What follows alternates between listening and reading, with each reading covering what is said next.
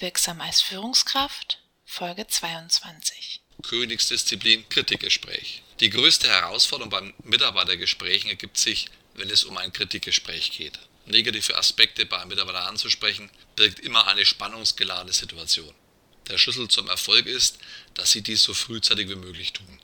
Äußern Sie Ihre Kritik nach Möglichkeit immer zeitnah innerhalb der nächsten 24 Stunden. Ihre Kritik sollte unmittelbar auf die Fehlleistung erfolgen der zeitliche Bezug zwischen Fehlleistung und Kritik geht sonst allzu leicht verloren.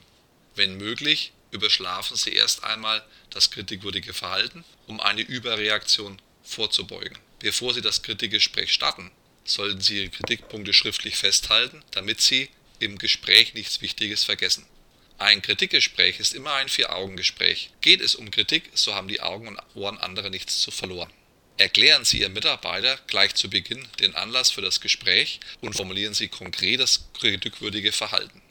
Sie müssen ganz konkret werden, was genau passiert ist. Sagen Sie, der Kunde hat sich vorgestern Abend über eine unfreundliche Behandlung am Telefon beschwert. Sie waren nach dem Einsatzplatz zu diesem Zeitpunkt als Einziger am Telefon. Der Kunde meinte, Sie hätten ihm laufend widersprochen, als es um eine Reklamation ging.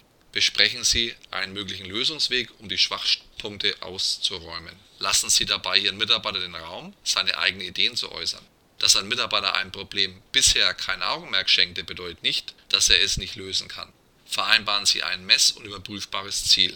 Dann legen Sie gemeinsam mit dem Mitarbeiter einen Termin fest, bis zu dem das vereinbarte Ziel erreicht ist.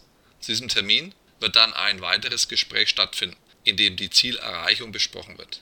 Damit legen Sie die Basis für eine weitere konstruktive Zusammenarbeit.